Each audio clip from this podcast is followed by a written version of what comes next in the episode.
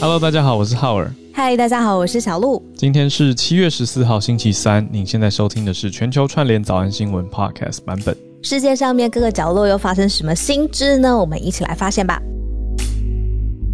日本的国防部呢有警告了，呃，而且这警告针对台湾有关，呃，包括了两岸之间的关系，包括了技术的竞争啊。那没想到中国呃发言人赵立坚先生呃 变腔调了。他有回应，那他的回应是什么呢？我们待会来看。嗯，然后美国跟俄国之间呢，在气候的问题上面呢，互相抛下了旗舰。其实我之前在呃新闻的标题上面很少看到简写“抛旗”，因为这是制作人他写的这个缩写。我看了一下，我觉得哎也蛮好的。果真，因为我觉得可以。辨识的出来就是抛下旗舰嘛，是果真这个代代都有才人出，我觉得抛下旗舰抛 也可以是一个简写，在气候的问题上面，双方有了一些共识，而且中间有一个灵魂人物是 John Kerry，他是谁？待会来好好讲一下。再来，台湾的政治疫情比疫苗或者是真正的疫情还要严重吗？哈，过去外媒常常都这样子提。或者是有观察到政治这件事情再分裂下去，它的这个感染力、它的渲染程度，而且它可能造成的伤害程度，跟疫苗或者我们疫苗够不够，有没有办法平均分配，或者没办法及时分配，或是疫苗带来的伤害。哪一个谁轻谁重呢？我们待会来听听，这是浩尔提供的议题。那最后，南韩防疫不能放快歌，可能就是在 club 跟 bar 里头吧。但是怎样健身房呢？是健身房。我刚刚特别仔细看了一下，因为我礼拜五要要要去健身房，有有点害怕，但是觉得再不去，我身材好像更可怕。好，所以。对啊，我就看了一下，南韩这边是讲到说，健健身的时候怕歌太快，大家会喷汗跟呼吸太急促，有点趣味，可是也有有一些讨论点的新闻，我们等一下来仔细看一下。那我们就先开始看看吧。国日本的国防报告，防卫省提出的国防报告。嗯，谢谢 Shan Chao 有提醒我们，对他们的国防报告有警告到啊，台湾那中国就回了一个。我可以说不意外吗？不意外的回就是不意外，完全不意外。而且一系列，嗯，他说，你说，中国必须统一，也必然统一。嗯嗯。当然，台湾也谢谢 我们这样，我们这样，我们这样可以吗？我们这样放心，我们说，嗯，我们如果在电视台导播是会咔咔咔，也没有办法，电视台就没有办法，就做 live 出去，就就嗯，我们听完说，我就习惯，就是赵立坚说完，我们就嗯。嗯，对，然后另外一方面就立刻转一个位置，哎，来我们关心一下南韩的健身房，说不可以放太快的音乐，这样，好，好了，好回来。台湾倒是有谢谢谢谢这个国防报告，因为这个国防报告其实有一点算是提醒一个，算提醒吧。我觉得可能警告也有点意味浓厚，但是提醒绝对是不为过。就是说，这个权力上面的问题，其实可能是呃世界上或者是早在呃区域上，这个权力倾斜是特别慢慢来倾向中方了。这代表着其实台湾周边军事紧张的程度，还有中美之间的经。济战，尤其是技术竞争的壁垒，其实都很可能加深了两岸或者这个区域发生危机的可能性。这个是呃年度国防报报告对于台湾的一个警示。那尤其是特别是强调在技术领域的竞争，很可能会变得更加的激烈。那尤其是呃这个国防报告也观察到，呃中国最近在台湾附近。呃，进行的军事活动啊，也让日本感到很担忧，因为这个军事活动已经很近很近了，很靠近了日本的冲绳。那整个警告呢？其实我们自己的外交部是对日本表示感谢的，觉得说 OK，真的是有关注到台海的安全，而且是有特别针对台湾的角度来做提醒。那刚才浩尔是说是，但是中方就跳出来急跳脚，说这个是非常错误而且不负责任的，因为呢，呃，他认为说，呃，这是赵立坚的说说法，就是说他是一个很愤怒的反应，说其实这个日本特别说中国有这些国防或军事的活动啊，这个是好。毫无根据的指责。那没过多久，就说到刚才浩尔讲的这个，呃，必须而且一定会要统一。那这个就是来针对啊，日本他们发布的年度的国防报告当中跟台湾有关的相关资讯。嗯，里面也有提到，呃，我说的是日本的防卫白皮书里面也有，除了提到台湾周边局势稳定的重要以外呢，也提到了钓鱼台，还提到中国的海警法，也就是我们在早安新闻有跟大家提过，中国制定的海警法，就是在指的是说在海上可以有一定的巡航权，还有加上武力嘛，说出动一定的武力来维持海上的秩序的海警法。那另外还有印太的战略等等的问题，所以呢，刚刚就小鹿也讲到了，中国外交部发言人赵立坚有所回应了。那比较有趣的是，我现在在读的是在看 ET Today，今天在这一则哈归类在军武类的消息，那它消息来源写的是军文社，可是有一段直接说赵立坚在例行记者会上回应表示，这段时间日方接二连三拿中国说事儿。然后粗暴干涉中国内政，就我读到这边的时候，我我我就是笑出来，因为我觉得这个是他的口吻幻化为文字之后呢，好像可以自动回溯。对，他的灵魂还是在。但是平常写成文字的时候，我们不会把这个儿写出来啊。我就觉得，我就觉得为什么会写？对他写说是儿，你丢给我看。他就写说是儿，我就想说，呃，可以这样写吗？说事儿不行吧？说事儿，我们通常会指的说，那作为话题，或者是作为你说谈论的议题吧，啊，不会用这么口语化的写说事儿，我觉得有点可爱，也不会特别强调那个儿吧。个人的牢骚用强调儿，我们也可以想象得到，赵立坚有那个儿，就是不言而喻的儿，还有 存在在字里行间的儿，是应该没有在任何新闻媒体会特别强调儿化音了，因为可能那是。口语上面的习惯啊，就不同的地区有不同的习惯。已经接二连三在几家媒体，不不只是这一则事件。就我看到赵立坚的回应里面，常常提到“说事儿”这个词，可能算他的关键字之一吧。就是一个说法，就是特别拿来说嘴，可能就是说嘴，对，说嘴这个意思。说嘴会议论，说嘴啊，议论造势啊，这样。没错，但我我只是好，谢谢你听我的文字职业病牢骚。读到的时候写说，嗯，看了就是不对劲，就是说事儿。对 我，我在看我们 YT 上面的呃回应，大家喜欢说事儿吗？说说事儿，我们是不是也在说事儿？我们没有，我们东北口音。对对对，东北口音。哎，我这样我不不能模仿，不小心模仿，很很多人会会很不开心。好，但我不是那个意思。对对对，没有负面意思啊。我我很多中国的。是语言学习的他们的口觉就是脑海中出现的声音就模仿一下。我们继续。所以这个这个就是我一开始会选这个有点垂眉毛，然后有点叹气的这个 emoji 的原因啊。嗯。就是啊，中国又又生气了。那这个是呃，刚才诶，我们的 Y T 上面是不是有一位来提醒我们，这个是防卫省吧？对不对？防卫省他公布的这个国防报告，对对，他是警告台湾，那中国又跳脚，我就有点就是垂眉毛，因为我在想说，其实这世界上真的有两个两种人的职业非常非常辛苦，当然各行各业都超辛苦。一个就是就是每天都要主持脱口秀的喜剧型脱口秀主持人，因为他每一天不管刮风下雨。晴天还是雨天，它都非常非常的好笑，然后都带给人欢乐，其实很累。第二种人呢，就是不论每天刮风下雨，他都要很生气。那这个人应该就是赵立坚，所以我就是那个吹眉毛。好，我个人观点。好，我们下一则讯息。呃，美国跟俄国之间抛下了旗舰，互相配合。当中呢，其实有一个灵魂人物，就是 John Kerry。John Kerry，约翰凯瑞这先生呢，他现在是美国总统的气候特使，他一直是美国民主党非常重要的政治人物。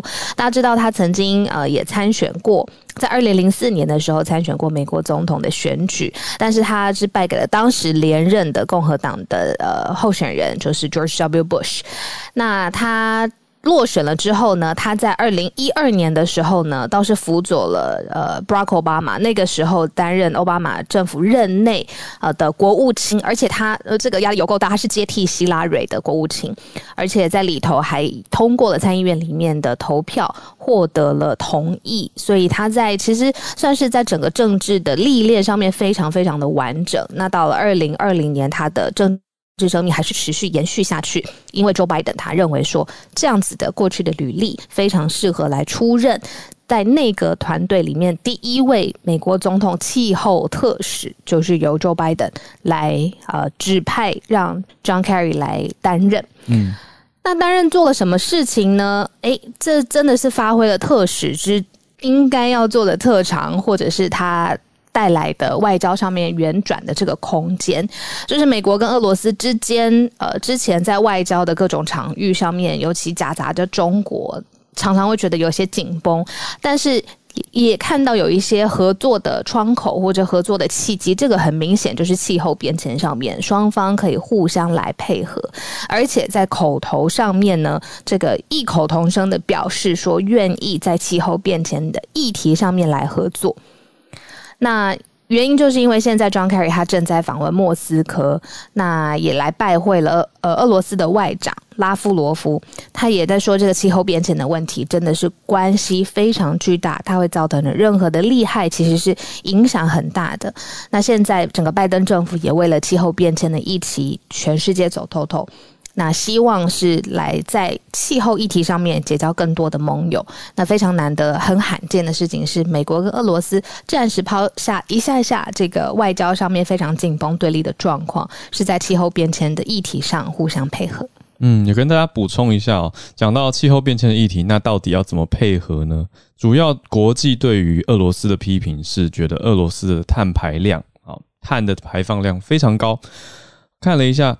俄罗斯的碳排是全球第四高，所以说许多人都认为俄国讲讲而已，并没有真的在气候变迁上做出努力。那这一次呢，美国派出了 Special Envoy 这个特使来访，就是希望能够再谈一谈。那俄国碳排为什么这么高呢？俄国是全球主要的石油跟天然气的产国，其实很。这几年来，很多次都声明说，啊，会严肃看待气候变迁问题。但是大家就是看你一直讲很严肃看，可是你的行动上碳排还是居高不下，所以呢，才会有这样子的讨论提出来哈。所以这位担任过美国国务卿的 John Kerry，他就也提到了，他来提到说要协商战争、化学武器、核子武器这些议题。同时呢，毫不保留的要说，气候变迁是一样重要、一样迫切。哇，他把 climate change 放到跟你说 chemical weapons、nuclear weapons，还有这些战争的协商、沟通谈判上面，放在同等的重要程度，拉到这个题台面上。所以呢，两边呢也是呃十一月预计，俄国要在要去苏格兰的 Glasgow，格拉斯哥就是苏格兰呃。英国北边这个地方召开联合国的气候变化纲要的公约第二十六次的缔约方会议 （COP 26），我们也一起来慢新闻追追追，到时候十一月来看看美国跟俄国他们会不会有真的达到现在所预告，现在七月嘛，还有四个月的时间，会不会真的密切合作呢？那又说到这个拉夫罗夫，这个 Sergey Lavrov，他说莫斯科会高度的重视气候变迁问题的重要性。他还说，Kerry 这次三天的访问时机很好，是两边重要也正面的一步。我们就一起来看看喽。十一月的时候，他们要一起去美俄要一起去苏格兰开会，开联合国的会是如何？那有没有真的俄国开始降下碳排？我们一起来看。嗯，慢新闻这个字越听越顺耳，觉得有一点浪漫，有一点好听糖水的情怀。没有，我觉得很好啦。我们来，对啊，糖水哥也有它存在的价值，有很棒。嗯，用慢新闻为主轴做一个慢版的糖水哥，你觉得怎么样？好啊，有没有找找大胖？好好，那所以刚刚是我们在外交上面都看到，不论是。日本跟台湾之间哦，中国跟台湾之间，或者是美国跟俄罗斯针对气候问题互相配合。那焦点如果拉回来，台湾后尔今天要带我们看到，是不是外国的媒体，或者是其实我们自己也感觉得到，就是台湾疫情有两种 twofold，真的实际上面的疫情是病毒带来的肆虐，政治上面也有一些好像分裂会伤害到大家日常吧。没错，当然我们看到外媒的一些说法在参照，国内早就有很多的分析了，这个太多太多，大家也看不完，对吧？其实我相信大家一定看过很多，就从郭董跳出来说我要来买疫苗，然后大家就开始非常多的纷纷扰扰，非常多的讨论点啊，比如说为什么一定要买 BNT 呢？那为什么一定要跟中国有关呢？所以很难跟中国无关啊，这个我个人的想法。那我们看到的是，我这边整理到是路透社还有呃上报这两个媒体一起整理出来的，是提到了说。路透社在前两天啊，前天七月十二号特别写了一篇，里面满满的在分析台湾，他就叫做 “Politics Health Collided in Taiwan's Tortured BioNTech Vaccine Talks”。所以几个关键字呢，先讲到 “Politics and Health Collided”，所以讲到说政治跟公卫互相冲突。所以我想，这个也许孔医师感受会很很深吧。还有任何在防疫前线、工位前线的朋友，可能都会感觉到说，哎，哪些是科学议题，哪些是政治议题哦。那这边用了这个词 “collide”，就是碰撞在一起。那再来一个词也很耐人寻味，说台湾是 “tortured”。好，“tortured” 指的是很折磨啊，所以是表示波折再三的。BioNTech vaccine talks 这个谈判协商的过程，那里面开头其实就有提到，谈判过程里面，BNT 的中华代理商，也就是上海的复兴呢，拿出了一个合约范本，内容有说要卖疫苗给香港一样的比照办理，里面需要收集疫苗接种者的相关个人医疗资料。那一提出这个范本啊，路透社是说有拿到副本哦，那里面有相关的。代表人物 （authorized representatives） 啊，我们我们推测上来应该就是上海复兴的高层啦，才是叫做相关代表人物，而且是 authorized 是得到授权的代表，他们要有权利可以监看疫苗试看施打的过程等等等。所以路透社就有有提到说，消息来源证明说，呃，谈判过程里面有一直。强强调这些资讯不会送到中国，只是跟香港签约的时候的范本，然后先给你们看。这样，如果是你收到这样的范本，你会怎么想呢？大家，就如果我们在谈工作拿到合约，上面有一些很奇妙的条款，然后对方一直说，呃，这个只是我们之前跟别家合作的时候的，你参考一下啦，我们都还可以再调整，还可以再改。所以这个消息出来，其实就条款一出来，就引发了各界的担忧。那大家也知道这一项要求，台湾政府会很反感嘛？所以会谈之后呢，上海复兴才调整了合约的内容。那后来又有其他后续了，这边就是连接到上报，呃，上报有一篇有提到说，台湾政府很难买到 BNT 的疫苗，还有红海郭台铭买 BNT 疫苗不顺利，都是因为代理商上海复兴医药坚持采取香港、澳门买疫苗的采购模式。那到后来，台积电加入之后，才用国际商务的模式签约。那路透社也就去求证了签约端，台积电就说啦，台积电直接说到说，实际签约的内容没有包括这些条款，但没有做出更多的评论，所以我们还是不知道。我我是觉得这个文件其实理论上它没有必要公开啊，因为你说这是国际商务的模式，那就是两个单位之间签约去谈定的事情了。但但我觉得以政治立场加进来的话，大家应该会非常多人说要公开这种合约的内容跟细节。可是我觉得最后到底会不会公开，可能一阵嘈杂，然后其他实事冒出来，最后又不公开了。但我们就知道有这件事情了。那郭台铭这边怎么说？郭董是说他否认这个合约范本造成签约时候的困扰。那那这个就有点耐人寻味，就是他说。没有因为这样子的合约范本造成困扰，所以到底有没有这样子的一个合约范本呢？因为刚刚是路透社的消息来源，那郭台铭也认为没有困扰，对，他是说没有困扰。那郭台铭也认呃认为说不会有资料送到中国。我想以结果论来说，我们当然是很高兴，最后得到了谈判成功了。可是过程里面的很多细节，我想这就是非常多人会拿来做文章的地方。对啊，我觉得路透社这一篇我读到，其实觉得很有点奇怪，因为蛮捕风捉影的感觉，然后很多人物来源，路透社对不对？对，有一点八卦感，然后有一些来源都没有写很清楚，像他提到说有一位台湾 based official familiar with the vaccine talks，就是驻台而且熟悉疫苗谈判的官员，但是没有指是哪一位官员，也不知道是什么国家，具名对，不具名，那只说他他认为。疫苗在台湾一直都是政治议题，不是公卫议题。这位不具名的官员这样子说了一句话，然后就做了一个结论。所以，嗯，就是跟大家分享这件事情了。那台湾的政治也不是一天造成，一直以来陆续的在啊滚动跟变化当中。那我们看到说，到底你说要要直接说政治疫情比疫苗的问题严重吗？还是说我们就很高兴看到？疫苗签约完成，这些，嗯，当然它也许是可以并存的。我觉得最最终的是，我脑中还是会不时想起 Dennis 老师的声音，嗯，大家要团结，要团结，对。我觉得浩尔刚刚说，呃，台湾之呃的政治议题也不是一天两天，这是真的是说的很好，因为政治的立场本来就很容易，而且政治议题一直是台湾人很关注，应该是最关注的一个领域。可是我倒是有观察到这样子的政治体制，再加上呃网际网络，尤其是社群网络上面呃加深呃同温层或是分裂。同温层，这是真的蛮有可能的。然后再加上疫情，可能有这个 triple factor 吧。因为疫情，我觉得它带来的就是恐慌吧。它其实最根源的就是大家不希望自己得病，希望自己安全而且健康。那中间因为有恐慌，所有的情绪都会放大，比如说指责、生气哦，很害怕、很焦虑。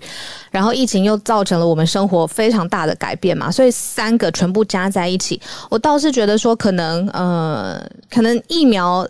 是有办法，比如说在一定的程度提供一定程度保护力，可是真的政治上面的疫情是很难有什么忽然间我今天吃了一个什么或打一个什么疫苗就可以免疫嘛，对不对？除非我的有啦，我就关掉它，我就再也不看。我就是要说这种，对吧？有一些人就是啊，政治很吵啦，然后就我政治冷感啦，然后就不管了，就觉得自就觉得自己免疫了。但是我觉得你要不然就是改变世界，要不然就是被世界改变。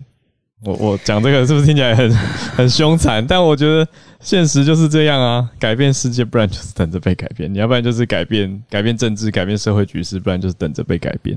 那我们大家加入，就是就是 be in the conversation，加入这个，我觉得就是一个世界公民的概念嘛。那你一起来发表意见、批判、想法、讨论，要很有耐心，因为绝对不是一天两天，要长期的去发表、去思辨，然后去发现自己想法里面的问题。我觉得。然后也去调整别人的想法，有很多的说服、理解的过程。我觉得除了要有耐心之外，还要有一颗坚强的心脏。哎，像像你刚刚说那个路透社，他说就是他们有著名的这个呃 official，而且而且是跟跟疫苗相相呃熟悉的这个。我觉得也是，因为他很怕跟所有在网络上面的人。我相信现在有一部分的人也是怕说，如果他今天一旦表态说，那你就去买 BNT，有什么不对呢？或者是呃，就是要支持某一个政党、某一个领袖说的事情，他就是很怕立刻会有支持他或反对他的人在。野水猛兽般的在网络上面和他吵架，因为这不仅是我看到有公众人物这个样子，其实在我自己的私人的朋友圈上面，我也看到原本是好好的当好久的朋友，那最近就是因为疫苗的问题吵到一翻两瞪眼，吵到嗯，好像连朋友都当不下去了，所以我才说这个。政治疫情的蔓延，它更是无孔不入，因为每个人现在都在呃网络上面吸收资讯、发表意见嘛。所以除了要耐心之外，也要有一颗坚强的心脏。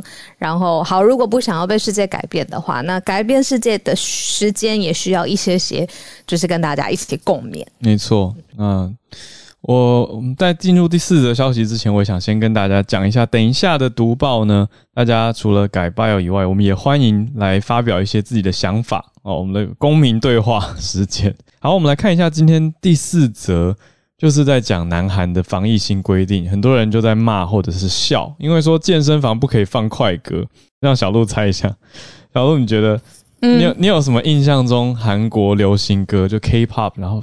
曲子非常快的，它的节奏 beat 很快的，超多超多吧，那么多舞曲，讲个一两首很有团女很有代表性的，因为现在被禁止的就就是一首蛮有代表性的《Gangnam Style》，很很对啊，你很厉害，就是《Gangnam Style》，《Gangnam Style》直接被禁止了。哦，就是现在有一个规定是说 BPM 啊，这应该是什么？Beat per minute 吧？对，每分钟的拍子节拍不可以超过一百二。所以 BPM 不可以超过一百二。那在健身房不是很多像是 Zumba 还有飞轮都要很动感的音乐来带动大家的情绪吗？所以他规定说不能太快，所以反而有一些可以跟大家讲可以的，所以可以的被大家网络上列了一个安全歌单，里面有那个呃 BTS 的 Celine Dion 的情歌吧，一进去健身房看那个是缓和运动吧。好，讲到说 BTS 的 Dynamite 还有 Butter 就没那么快就可以，可是江南大叔的 Gangnam Style 就是因为每分钟有一三二拍 太快了，不行了。好，所以这个轻松有点大家都在笑啊，就是说哦，所以原来音乐太快就会加快传播是吗？会让大家太喘，会让大家运动的太激昂，然后汗水洒在旁边的人身上，或者是呼吸的时候传播比较远等等，就被大家笑。可是这背后的考量是因为南韩的感染率啊，虽然在全球看来是低的啦，可是它每日新增病例还是破一千例。哦，OK，OK，嗯，而且是南韩到现在最严重的疫情一段时间嘛，嗯，对。那这最近这几天，其实确诊人数也在创下新高，所以现在七月中的时间，反而南韩的疫情在升温，大家也关注到这件事情，所以健身房开始有这种防疫的规定。然后还有一个规定是，跑步机的速度不可以超过时速六公里，那是我的起跑速度。六公里我都超过嘞，对啊，都超过六公里嘞。哎，那这样子是不是干脆不要让大家去健身房更直接？我在想是不是，因为如果进去有这么多限制，而且大家很显然是很害怕，那是不是等他再呃稳定一点，疫情再受控制一点，大家再回去健身房，至少可以好好的流汗嘛，或者是运动？嗯，你觉得嘞？这样我们太相怨。对，应该是有一些经济考量啦，我觉得民生哦，也对啦，的想法，对啊，所以我才看着这则消息，就一直想到我礼拜五，今天礼拜三了，后天就要去健身房，好像我们哦，你上课是不是？你恢复重训了？呃，要去小团体课，然后看到我们健身房也是已经公布照片，摆了很多隔板，就是每一台跑步机中间都有隔板，每一台划船机中间都有隔板，然后 T R X 每个人中间隔两公尺，看看喽。希望礼拜五就是一切顺利安全。我就想说，我的抉择是，我会先去运动救身材，然后这阵子还是先不要跟家里长辈见面。OK，这是我的我的决定做法。救身材也要救命，就是身边的人。对对，哦，好忙好忙，每个人都好忙。好，好，刚好八点三十二分。是的。我们开始来，我们开始了。今天我们稍微注意一下时间，然后也让每个人稍微听一下。浩尔这边会给大家一个竖琴的声音，非常的悠扬，但就是提醒你时间已经到了。我看到好多好多人，对，好。但是很多 bio 都是空的。哎，有一位朋友蛮有想法的。Justin，然后我也找了月光河姐姐，日本看到了，感觉是妹妹，妹妹，对不起，对不起，因为是志玲姐姐，姐姐，对对对，加在一起了。Sorry，Sorry，我不喜欢别人叫我姐姐，我也不会叫别人姐姐，除非她是林志玲，她太漂亮了。志玲姐姐可以。好，美丽的月光和美眉。Hello，月光河。哇，小鹿太客气了。Hello，全传早安新闻，没有关系，叫姐姐可以。对我们，我都可以。对，因为我也是很多人的姐姐。然后我今天要分享就是加州。蛮有趣的一件事，因为加州我们都晓得是美国的人口大州嘛，所以他们做的任何关于疫情方面的决定，也会影响到其他州的一些决定。那他们在昨天下午的时候，一开始是先讲说教育厅先讲说他们规定呢，呃，没有戴口罩学生就不可以进到校园里面。但后来大大概是被太多人抗议了，然后所以到晚上过了几个小时，四个小时又大逆转，变成说好。那现在是地方教育官可以自行决定。那对对于这个新闻，我也可以发表一下我自己的想法，因为我本身也是在学校工作，然后我是在东岸这边。我们学校是在疫情期间呢，尽量就是采取线上的教学方式。那当然后来也因为家长还有学生也都会认为说，哎，其实有时候感觉好像线下的。教学呃会让学生可能学习到比较好一点，然后所以说我们后来又变成混合式教学，就是有一部分学生是到学校，然后另一部分学生是在家里面。然后到学校的话，就规定一定要戴口罩，而且是什么时候就要戴口罩呢？我们一到了学校的停车场。一到学校领地，我们就一定要戴着口罩，不然就我们就没有办法进入。而且每天不需要戴口罩，还需要量体温。体温如果高到一定的程度，就也是不能进去。然后，并且呢，还必须要在网上填表格，就是说我保证是我没有接触任何有这种 COVID nineteen 的病人，然后我二十四小时内我没有发烧，或者我没有很多其他症状，所以每天上班之前，我们其实都是有做一系列这种 SOP，然后才能够安安全全去。我觉得这是保护所有人，对。然后就是希望说，秋天的话天气比较冷，然后疫情不晓得，因为有这种 Delta variant 嘛，Delta 这种变种病毒，不知道会怎么样，所以可能还是大家多多小心吧。能戴口罩尽量戴口罩，这是我个人的观点。谢谢月光河。所以老师。混合教学的时候，老师当然是一定要到学校，对不对？就是不能老师在混合的线上的这一段，然后学生自己在学校，不可能。对，所以我其实从去年八月中旬就一直到学校去上课，然后一开始很紧张，每天戴了两层口罩，还有戴着那透明的面罩，感觉自己都快要不能呼吸了。而且一直每一批学生走了以后离开教室，我们就要开始消毒，然后戴着手套开始进行消毒。所以我其实有一度我的双手是烂烂的，就是被消毒液泡烂了。对。哦，因为刚和的学生是不是都是中小学生？嗯，我的学生比较多，因为我是从幼稚园一路教到大学生，所以哦，对，十八岁一路到各种消毒，好辛苦了，谢谢月光河的分享。对，所以美东美西现在出现不太一样的情况哦。接下来，因为美东那个时候疫情也是特别严重啊。这样说起来，那台湾其实对去年的时候也是有健康声明书等等的这种措施，所以有某种层面上是有点像。那刚刚分享的是说，加州本来是要严禁，一定要戴，那后来又说地方教育馆可以自己决定。好，我们再看看加州的情况。刚刚我收到了一个我们的朋友叫哲阳，他写了一个很短的声明。进到我的 Instagram，他就说，呃，病毒虽然很小，肉眼也看不到，但是先进的技术可以探测得到了。政治的疫情是完全隐形，完全看不到，所以才要更加警觉。好，这是刚才哲阳他想要跟大家分享，但他就不举手。他就是可能对于我们把政治造成的分裂跟疫情造成人命的这个伤亡。呃，做一个对比，他就说，病毒虽然很小，肉眼看不到，但至少机器是测得出来的，仪器测得出来。但是，嗯，呃，病毒毒害人心，呃，sorry，政治疫情毒害人心或者侵蚀人心这件事，完全隐形。嗯，这是他想提醒大家的。好，好，大家就是各自要更加小心了。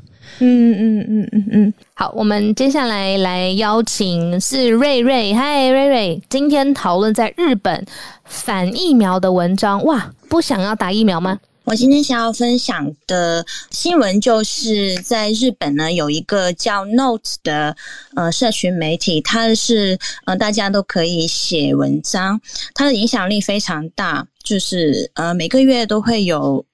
六千三百万左右的活跃的 user 在上面，所以他在上面呢，很多这些反对疫苗的一些文章呢，就在上面扩散了。嗯，其实很多文章都是不好的情报吧，就比如说是呃强调说疫苗是病毒扩散的根源，病毒会使人不孕等等毫无根据的文章，就是。上半年的话呢，嗯，大概有一百篇这样的文章，也并不是专家做出的一些文章吧。其实这样的一些反对疫苗，在日本也不是第一次了。包括之前的子宫颈癌的嗯疫苗，那日本人也是很大的反抗，造成了日本在子宫颈癌的这个施打，在发达国家里面属于是差不多是最下最下位的。那这个平台呢有这么大的影响力，所以他也马上做出了反应，也做出了三点吧。那第一点是准备专家发生的环境，就让关于疫病啊，或者是这样的疫苗的专家呢，有一个组织来呃发声，就是让他们的文章呢都表示在 top，然后呢也强调大家需要。呃，看政府的官方数据。第三个就是有关一些疫苗的文章呢，不显示在网页的结果上面，就大概是这样的一些处理的手法。那大家看这些文章，还是要嗯自己多去嗯想哪哪些才是正确的嘛。好，那我就分享到这边。谢谢瑞瑞哦，这个也是很大的这种文章文章类的平台，Note 平台，对，所以活跃用户非常的高。那里面在提到。疫苗是病毒扩散根源，这种你说假消息，它却在在上面。那平台怎么应对假消息？就是提醒大家要仔细的去关注。那我想等一下孔医师上来也是会跟我们聊到，呃，昨天其实就在已经在辟谣了嘛。那这两天也有关注到一些新的假消息又一直冒出来，所以大家都各国都在面对这个状况，那它可能以各种形式出现。谢谢瑞瑞的分享。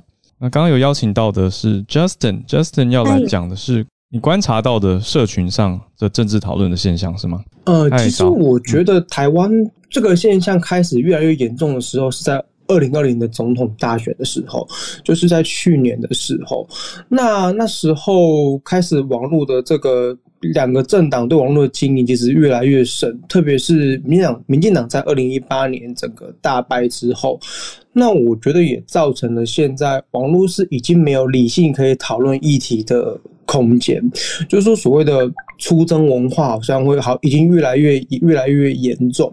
那再加上都是呃，不管是脸书啦，或者是 Instagram，他们的演算法会造成蛮严重的同温层效应。就是比如说，你今天都喜欢看呃买衣服的东西，那你接下来几天的文章全部都会出现跟衣服相关的东西。那这会这就会造成说，这其实在心理学中叫做团体迷失，你不能去看到不同观。对这个议题有不同观点的的这个想法，那另外就是我个人是觉得传统媒体的监督好像已经越来越示威了。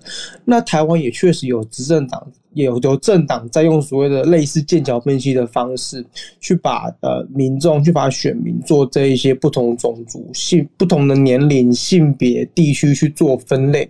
那分类完之后再去做不同方式的经营，这样其实经营起来的效果才会是。才会是比较比较好的。那我觉得这个趋势越来只会未来只会越来越严重，而且全世界其实都有这样子的状况，只是在台湾的这个问题真的是特别的严重。如果以亚洲国家来来讲的话，对啊，这是我自己的观观察啦。那早安新闻呢？早安新闻是一个我觉得早安新闻 让大家讨论的平台吗？我觉得是，可是我觉得这边目前，我就应该说，Clubhouse 目前还没有这么严这么严重。我知道，那那我们已经上 YouTube 了。目前目前我也在一直在观测。我同意，就是现在到处都很很分化的状态。可是我们目前的聊天室，我觉得品质超高哎。对啊，大家都可以好好讲话。是非常非常少数。可是我觉得这这个状况还要再观察，比如说半年、一年，长期看下来之后才能比较准。因为其实 YouTube 有有一个状况发生，这个温馨状况立刻结束，就是我们的聊天室。如果今天有一个非常怀着。爆发性恨意，只要一个，或者是一个非常波辣的发言，只要一个，然后有人上钩，对啊，然后就会就会大战，野火燎原。嗯，就其实，在几年前，YouTube 还是相较之下比较比较干净的，可是你会发现到现在这个状况是越来越严重。那当然不用讲，脸脸书这个已经是完全是没救的状况了。对，IG 现在还好。嗯。对你这样说起来，Instagram 相对没有那么没有那么多这种讨论。它族群比较干，比较年轻，那年轻人比较会去对这些议题有不同的不同的想想法啦。对啊，嗯，谢谢 Justin 的观察跟分享，大家也可以分享自己的意见，在谢谢，不管是我们的 Facebook 社团或者是 YouTube 的聊天室，都欢迎大家多多的交流。我觉得目前我个人是很高兴，我们这边是一片净土，那就大家加油，一起来维护。那如果遇到比较不理性的状态，我们就大家一起来感化他，好不好？那 我们再来来到美国 Los Angeles Charlotte，好，早安，早安，早安，听到你声音，嗨。是 暑假很忙，因为小孩子活动太多，我好几天听早安新闻都是在游泳池畔，实在太吵，不能举手。OK，好，我今天想呃跟大家分享的是，也是很新，就是刚出炉的新的消息。那我想可能跟国际新闻有些关系，或许待会 Dennis 老师可以做一些分享。嗯，美国拜登政府哦，就是再一次。更新这个新疆供应链的商业警示，可是这个更新供供应链警示是什么意思呢？其实是指说它有一套的，就是跨部门的啊法律的 sanction 正式出炉了。所以美国的国务院、财政部、商务部、国土安全部、贸易代表署跟劳动部等，今天是联合发布一个更新版的新疆供应链的商业警示。那提醒所有的企业跟个人，你如果涉及新疆供应链跟投资。可能会面临的风险就是会触犯很多美国的法律。那比较基本的是，你的货物有可能在海关会被扣留。那另外就是你可能会有罚还的情况，那比较严重的啊会有这个刑法的一些刑事责任。那他这边当然就讲说，就是从 Pompeo 到呃布林肯以来，他们已经相继认定中共在新疆对维吾尔族还有其他少数民族进行种族灭绝。然后他今天在更新版呢，他又加入一些相关字词。他觉得就是 forced labor，我们啊好像在那个 H M M 事件的时候我们有介绍过。那他这现在这边他就是比较呃，可以说他比较明确的，他把监禁、虐待、性侵、强迫劫狱、违反人道，有一些啊就是 human right abuse 的情况。强迫劳动只是其中一种，然后 human trafficking，然后对人民宗教信仰、言论、迁徙自由加诸限制，这些啊违反人权的行径啊，美国的等于说，他正式做出一个配套的法律措施，让各部门对嗯，如果有触犯这个的个人或商业哦，他就是会有一个呃处罚的情况。那像这些潜在风险哦，其实还有包含说，如果你与遭制裁的人士往来处罚。或者是你的、你的，就是你的商品在上下游就是违反这些出口的管制或禁令。那这个产业有二十个产业：农业、手机、棉花糖、纺织、建筑、电子产品组装，然后假发、法式 这些都有。只是说这个这个是把 industry 列出来。那它当然每一个东西进来就是会啊有一些其他的嗯检查吧，跟 sanction。当然不是代表说这个 industry 进去。你这个行业就一定会被罚，而是说你如果在这个行业被查到有这个新疆供应链的情况，那美国是会啊寄出制裁的手段呀。这个就是主要今天要跟大家分享的。谢谢，谢谢 Charlotte，谢谢。很新诶，我刚刚才上去看，没错，对，forced labor，而且特别有讲到新疆的强迫劳动可能会触法，还有供应链如果涉及的话。谢谢 Charlotte，嗯，听起来还是。好像不是游泳池，可是也是一个欢乐的暑假的背景。需要陪小孩，背景声音没有没有。我游泳课终于结束，所以我终于可以举举手讲话。那所以小孩在后面看卡通，对，谢谢。但是也分享一下，就是其实我也对政治很有兴趣啦。所以我觉得政治其实呃真的是合在一起的法政，而且我其实我应该是我应该是小鹿的学姐，因为我是政治国关毕业的。如果我不确定是不是，对好，就是想法政是对。的，重要东西放前面。想法政是对的。呀，But anyway，我就觉得政治是很很重要的。那只是我我我自己觉得，在这个各大社交平台。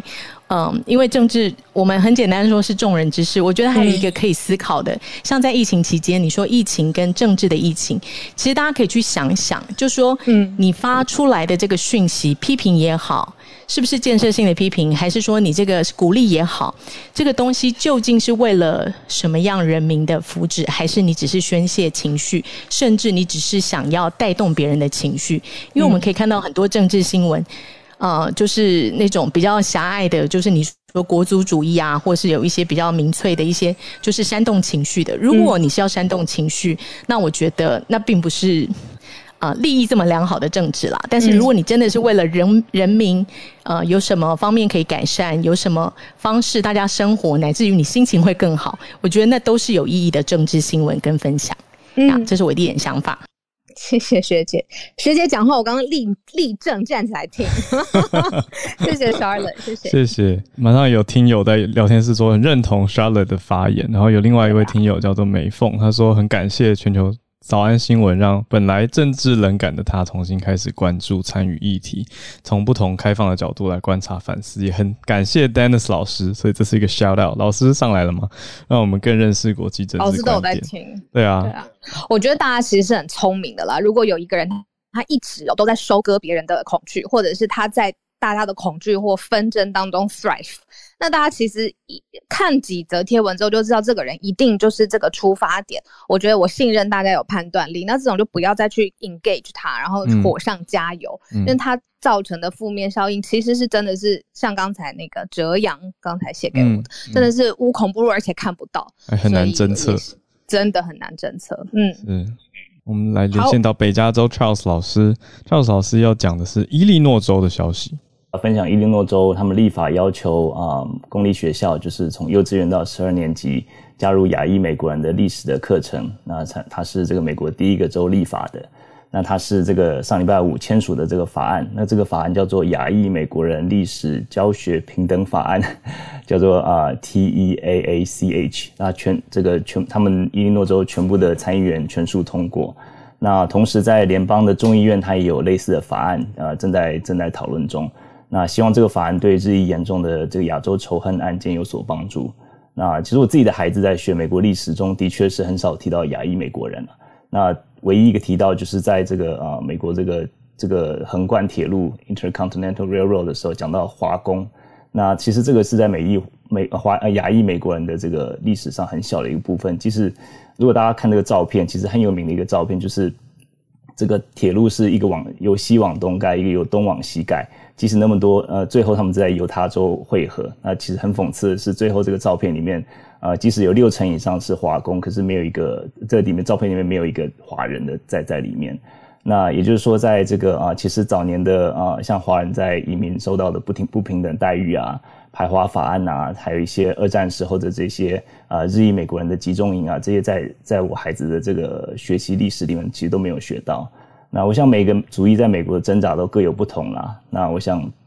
亚亚裔美国人过去都是一个安静的模范少数民族嘛，我们之前有讲过 model minority，但是过去因为疫情缘故，然后还有政治啊等等因素，那很多的这个啊大城市都啊发生这个亚洲仇恨案件，成长相当成长相当快速。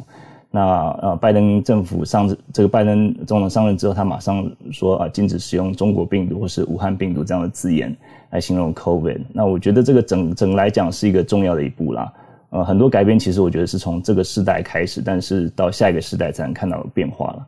那我想这个就是我今天要分享的，就是伊利诺州他们做的这个立立法。对，是这句话讲的很好，很多改变要从这一代开始，但是可能下一代才能看到变化。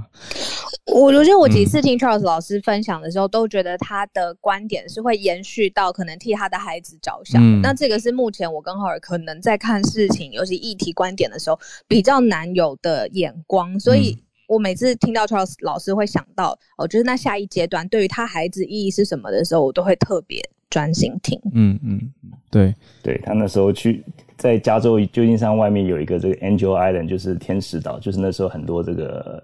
亚洲移民啊，中国移民，然后在里面有很多，嗯，很多蛮，嗯，算是心酸血泪史吧。那我儿子那时候，他那时候是四年级吧，去看五年级，那时候去看，他就觉得非常无法接受，他觉得他心目中的美国是，就是一个呃自由平等的国家，但是竟然有这样子一个黑历史。不过我觉得这个呃也是让他能够多多多面向了解自己的这个啊自己主义在过去在美国也不是。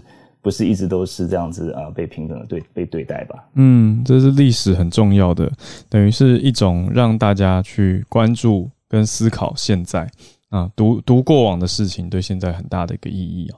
所以这边讲到要加入 Asian American 的历史，我想这个是而且是立法要求，是美国的第一州伊利诺，这是一个好的开始的做法。非常谢谢 Charles 老师。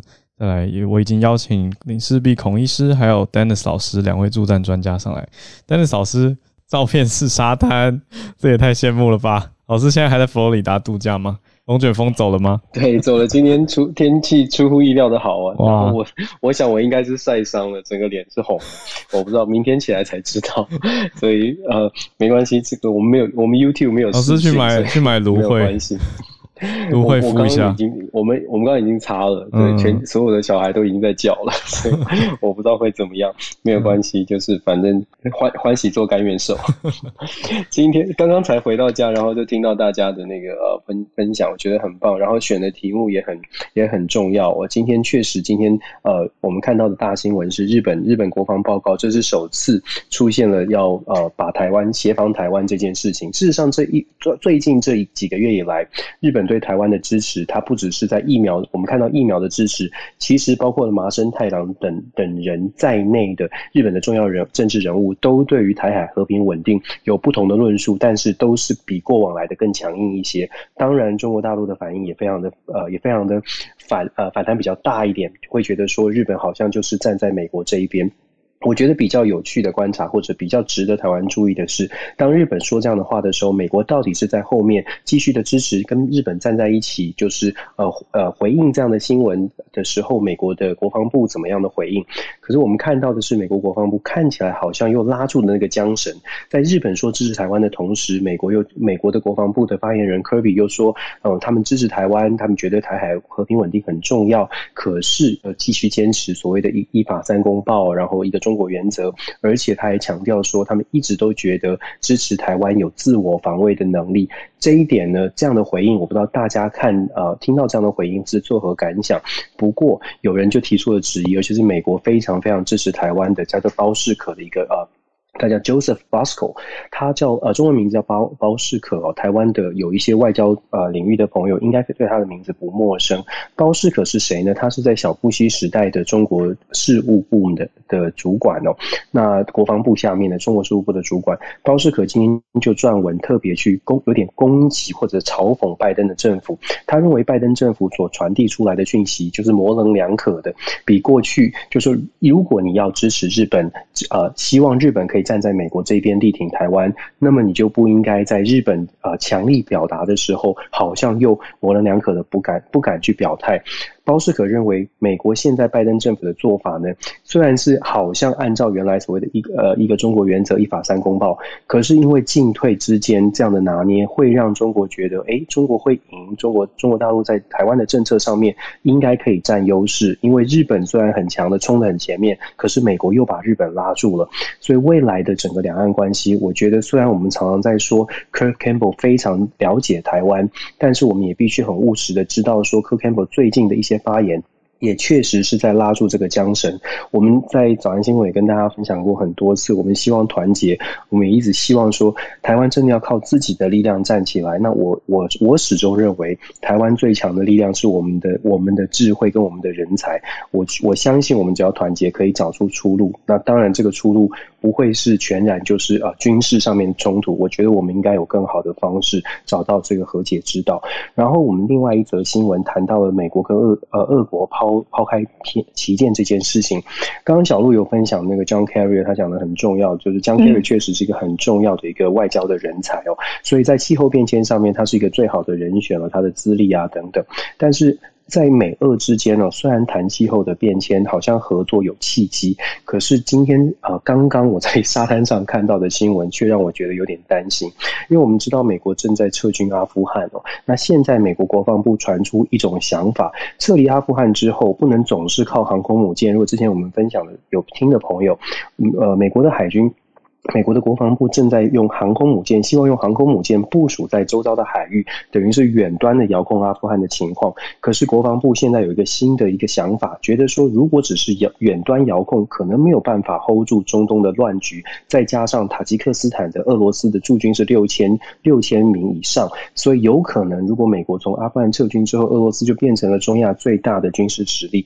现在美国国防部在想说，是不是在周边的其他国家，也许哈萨克，也许跟其他的。呃，这个乌兹别克这些国家去做一些协调，是不是能够把阿富汗的部分的军力或者其他的军力部署在这里？然后俄罗斯就生气了。俄罗斯在今天稍早就发出声明稿说，美国最好不要有这样的想法，这只是会造成中东地区更加的混乱，而且会让俄罗斯感到压力哦。所以其实我们在看美俄之间，现在也是可能有一手有些策略是进，好像有和谈的，好像有合作的空间，有一些部分呢又好像是剑拔弩张。国际政治它有太多太多的角力，大家真的想象成一个牌桌。我常常说，想象在打牌、打扑克牌，每一个人手上的筹码都在都在增减当中。牵一发动全身，中国美国的关系，中国俄国中美俄三角的三方的角力都很重要。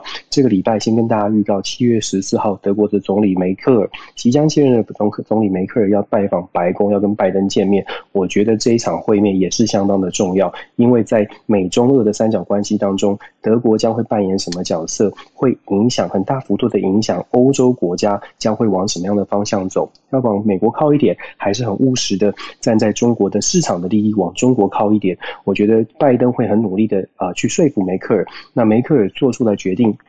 也也会很充分的反映到未来接下来拜登任期当中整个呃全球的布局、全球的角力哦。所以国际政治很有趣，我觉得大家可以一起来一起来关注、一起来研究，不见得只是听我的声音，我只是起起个头，希望大家听了之后呢，觉得哎好像有点意思哦，好像没有那么的复杂，所以我们可以更加的愿意去多看一点新闻，那么就会知道台湾真正在国际上面到底我们的坐标在哪里，别只是在坐在台湾里面看。台湾的事情，当然台湾的事很重要，可是台湾在世界的哪一个位置，其实也许对我们的未来更重要。以上，谢谢，谢谢老师，Dennis 老师讲的，每次都是我觉得让大家还是我觉得还是会知道哦，有其复杂性哦，不会不会因为听完就觉得哎很简单，可是能够更听出。其中的脉络跟怎么去理解，那在最棒的是可以，如果可以进而培养出自己的观点跟视角，那是更好了。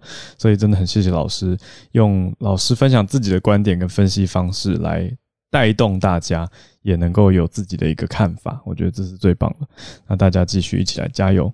那也谢谢大家的持续。还有孔医师，好，我我先跟孔医师。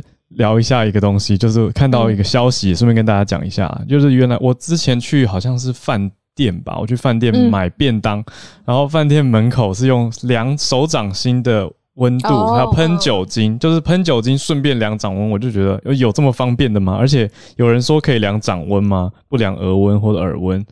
我们当然现在都是量额温为主嘛。那昨天就有消息出来说，其实。政府是没有开放说掌温是合法通过的，所以这个机器不行。所以跟大家刚好未教时间跟大家讲一下。那孔医师昨天也有讲到说，很多人在讲说要打离心脏远一点的地方，比如说右手臂啊，或者是屁股啊打疫苗。那他有孔医师有跟事实查核中心提出说建议要写一篇辟谣嘛？那今天一大早六点多，孔医师有传给我们，就是诶已经刊登出来了。所以大家一起来努力，我觉得。虽然说很多假消息会让人觉得很无力，可是大家一起来努力，是真的还是可以带出改变的。就是只要有努力，就会变得更好一点点。比起躺平，什么都不做，只要有进步，数学上只要是大于一，你的乘一直往下加成的次方就会变很大嘛。可是只要小于一，就会变得越来越差，越来越趋近于零。所以大家一起来努力，加油吧！好，我讲有点多。来，孔医师早安，孔医师今天是不是？我身边真的很多人还在讨论万磁王的事情。天哪！我找我找到十八年前，苹果日报就有一篇在讲这是毛细现象，然后有人把笔电放在身上都可以贴得住，或者很多课本啊、垫板啊，就是只要有一点点水，不要太干跟太湿，但是有一点水，那个摩擦力够，摩擦系数够就上去了。因为有外国的电视台或者是一个假的。假的电视台真的不是电视台，是人合成出来的。好像电视台专业的镜面去采访，哇，真的吸起来，满屋子的这个 汤匙都被吸起来去采访他。然后还有棚内的主播跟呃外外场记者连线，对啊，这个非常看起来就是哇一个 stage 好的，所以也也在因为那个 YT 的 聊天室也有人。提到相关的，就是想听听孔医师啦，主要是好像听到孔医师的声音才会安心一点的感觉。哎，等一下，万磁王我们讲过了吗？有有，我没有说，有提过了，没有洗澡。对对对，有提过，有提过，对啊。然后讲过国外想到这一点，可能是因为比尔盖茨晶片植入说，对不对？对就是科学上完全想不出来到底为什么会有这样的机制。那个疫苗里的成分也都没有金属啊，所以就。大家姑妄听之，我觉得索性万磁王这个话题，吼，好像比较不会让大家不敢打疫苗，对不对？好像还好，它只是一个呃，因为太荒，是不是有点荒谬？而且而且塑胶的东西也也粘得住啊，所以那就不是磁力啊。嗯，对呀，可能只是没洗澡或是摩擦力的问题，对不对？有一个阿妈粘了一手都是，就阿妈皮肤摩擦力比较重嘛，对不对？小鹿大概就什么都吸不了，就类似这样子。谢谢医师哦。嗯嗯嗯，医师账号待会那个小鹿怎么了？叶佩。对啊，医师是不是？讲一下刚刚说对政治的那个哈，我觉得就请大家，就我在 PTT 上哈，最近有时候变成中共同路人。有时候变成绿营侧翼，这样就是我觉得很多人在很累看任何议题的时候，其实他们是心里早就有立场了。嗯嗯，他们是用自己的立场来解读任何事情。嗯，去辩护任何事情，或是批评任何事情，呀，所以，所以他就是在每每一个议题出来的时候，他就去找他相信的，他对他有利的，建构他的世界观，跟他同温层讨论。可是他们不能接受有一些人真的就是没有戴着有色眼镜在看事情，就事论事啊。就是假如是跟疫情有关的东西，跟科学有关的东西，我我就是看到什么就评论什么。那可是，在这一些人的口中，我可能就会变成见风转舵的，就是立场根本就是飘来飘去的。哦，因为因为你因为立场从头到尾都一样。因为医师是看对是看数据跟看研究的结果来跟大家分析，所以不是不是站着某一边特定，反而他们就觉得，哎，你怎么一下支持这边，一下支持那边啊？对，但其实你是说我是风向仔。哎，可是问题是，我就没有特定一定要支持哪一边啊，本来就是这样啊，我支持的是科学呀，嗯，就是这样子啊。然后，所以像像我最近就上很多节目，就有这种感觉哈，因为疫情相对比较和缓了，那所以政论节目们又开始热衷于讨论政治，而不是防疫本身这样子。嗯，对。那可是我们今天还是要来讲。科学的事情。对啊，医师是不是要带我们看一下英国？我觉得英国很重要哈。其实顺序我应该先讲，大家知道啊，七月五号，Boris Johnson 就已经预告哈，是两周后，七月十九号他们要解封。然后他们说七月十二，就是昨天他们会做最后决定嘛。那在七月七号哈，那个次洛针 Lancet 刊登了一篇，就是非常多忧心忡忡的专家们。这个对于英国政府目前的做法是很不以为然的哦。然后他们提出了五大观点，然后希望政府能收回成命哦。那那篇叫做 “Mass infection is not an option”，我们不应该透过大量的感染，然后来进行我们的那个防疫政策哈。他说：“We must do more to protect our young。”我们应该要做更多事情，特别是保护我们的年轻人、小朋友。为什么会提到这点？是因为年轻人小朋友是目前英国还没有主要还没有施打疫苗的族群，吼。那所以他们主要的观点就是说，大家可以详细再去看了，吼。主要就是说，他说，因为现在政府也承认嘛，你你接下来十九号以后开始放宽之后，疫情由工位模型算起来会持续往上。那政府自己都预估说，有可能到每天破十万例。英国现在已经破三万例喽，每天哈，这几天两万、三万。那他们不同的模型哈，他们弄了很很多个工位的模型，摄入很多参数之后，估计哈，呃，最严重可能会到一千到两千人住院，每天可能会死亡一百到两百个人，就预估最严重可能发生在夏天的尾巴的时候哈，嗯。那所以他说，你你预估已经都这样预估了，那他们觉得这其实就有点荒谬，这有一点像一年前那一次的这个，呃，大家后来就称为这个叫做佛系防疫的那场记者会，嗯，就是强森就说我们可能要准备失去我们心爱的人了，然后叫大家要有心理准备，有一点像这样。专家的观点是觉得，你虽然现在疫苗已经打的很多了，对，可是还不够多。他觉得要打到更多，嗯，用疫苗来造成最后群体免疫的结果，而不是你现在打到一定程度，你觉得剩下还没打的人，要不是自己冥顽不灵哦，你应该要为自己的健康负责；要不是他是年轻人，他还没打，你要透过这一些人被感染，达成最后达成自然免疫的最后一里路，他觉得这不道德，unethical，嗯，这这而且也。不理性哈，他们觉得这完全是一个哈很重的词哦。他 We believe this decision is dangerous and premature，很危险，而且是不成熟的一个 政策啊！哈，对对对，而有非常非常多学者专家联名这样，所以我觉得，因为这篇文章的理想，对在英国当然也是引起轩然大波哈。有人赞成，有人反对了哈。那所以我觉得七月十二号这一场。啊，Boris Johnson 的记者会，他们很明显那个痛有比较收回来哦，他们就更强调说，The pandemic is not over，还没有结束，它会持续威胁你跟你的家人。然后，所以他们原来说要把所有的限制都拿掉嘛。我觉得 Boris Johnson 在这场记者会里就有比较说回来说，比方说你在拥挤的地方，你还是得戴口罩。嗯，你要仔细想着你自己跟别人的健康。然后，然后说我们要很慢的，他他一直讲 cautious 这个字哈，嗯，我们要很小心、很慎重的来进行这最后一个阶段，嗯，那可是我我就觉得，可是你做了很激烈的一个政策的转变，然后你又说要非常小心、非常 cautious 这样子，嗯，那就不是很确定他们要怎么样在这个最后一里路慢慢的进行哈，那所以我觉得大家都。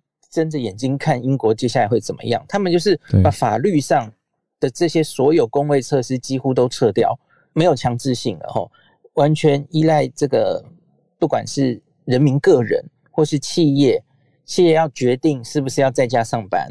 然后，比方说他举了一个例子，夜店，他说夜店要有社会责任，因为你很容易发生群聚嘛吼。他就说，比方说你需要夜店入场的时候要有疫苗护照。